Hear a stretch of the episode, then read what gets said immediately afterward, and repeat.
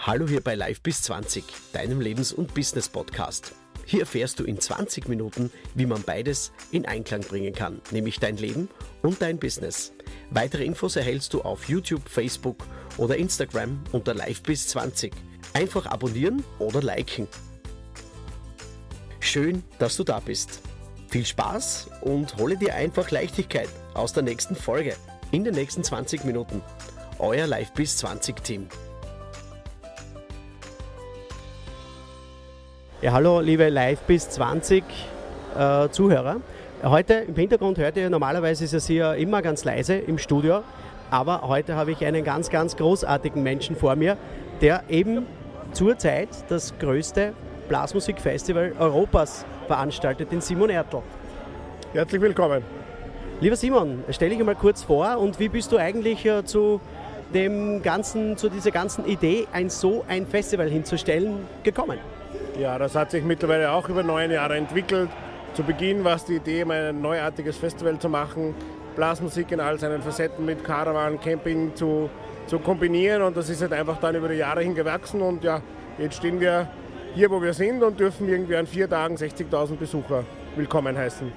Das ist ja unglaublich. Also 60.000 Besucher. Hat es äh, irgendwie doch auch so angefangen wie Woodstock vor 50 Jahren, wo man sich einmal gedacht hat, na, schauen wir mal, was passiert? Oder äh, ist das wirklich so am Reißbrett entstanden, wo man sagt, okay, dort kommt das hin, dort kommt das hin und so und so viele Leute erwarten wir. Wie ist das entstanden? Ja, wenn man jetzt einmal die organisatorischen Zustände zu Beginn bei uns hernimmt, so ehrlich sind wir, dann ist es wie Woodstock entstanden. Man lernt über die Jahre hin natürlich dazu, schaut, dass man sich verbessert und ja, ähm, ich denke, dass wir zur richtigen Zeit eine gute Idee gehabt haben, äh, sicherlich vieles sehr richtig gemacht haben und die Kombination macht das dann aus, was wir jetzt haben. Du bist ja mit deinem Team äh, quasi rast- und ruhelos. Ihr habt ja unzählige andere Projekte noch am Laufen. Äh, was machst du mit deinem Team noch alles? Da gibt es ja am Berg, am See, am, äh, am Meer, da gibt es ja einiges von euch. Ja, wir haben Ras Palmas ins Leben gerufen, wo wir einfach Blasmusik nach Kroatien bringen. Äh, ins wunderschöne Baschka. Heuer haben wir Sound Everest äh, am Hauser Keibling veranstaltet, auch mit, immer mit einer Blasmusikfacette. Es gibt Klassik am Dom, eine Konzertreihe von mir in Linz am Domplatz, wo eher klassische Künstler wie Elina Garanca, José Carreras, Jonas Kaufmann, aber auch Diana Kroll, Paula Conte, Max Rabe auftreten, also auch musikalisch sehr facettenreich. Ja, und so dreht sich das Veranstaltungsjahr immer ganz gut über die Monate hinweg. Und ihr habt jetzt gelesen, am Festivalgelände, jetzt heute im Moment 33 oder 34 Grad, stehen Skigondeln. Ja, wir werden, freuen uns ganz besonders auch nach ähm, Brixen, Westendorf, Kirchberg gehen und im März kommenden Jahres ein Winterwoodstock veranstalten. Äh, was gibt Schöneres als Blasmusik und Skifahren kombiniert auf einem wunderschönen Berg in einer wunderschönen Gegend? Das klingt Weltklasse. So. Und für uns ist es immer so bei Live bis 20 Leben und das Business. Ja, Business haben wir jetzt gehört. Wie schaffst du es energetisch, das auf die Reihe zu bringen? Das stelle ich mir, es ist ein 24-Stunden-Job und äh, nach dem Hilfeschrei nach der 25. Stunde eigentlich für dich? Oder geht das, bringst du das ganz locker auf die Reihe?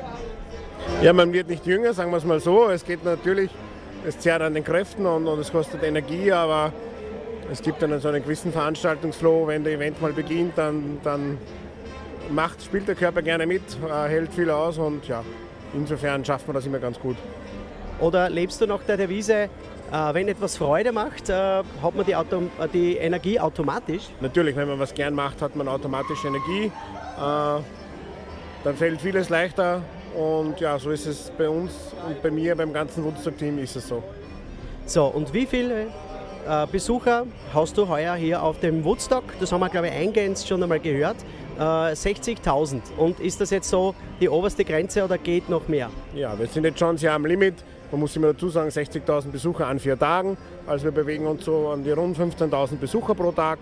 Und natürlich immer wetterabhängig auch, aber ja, das ist so und das werden wir so belassen.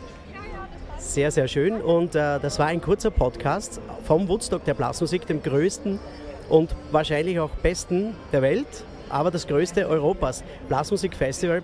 Ich sage Simon, vielen herzlichen Dank und äh, das war's mit deinem kurzen Podcast und ich freue mich, wenn ich das schon äh, in den Äther schießen kann.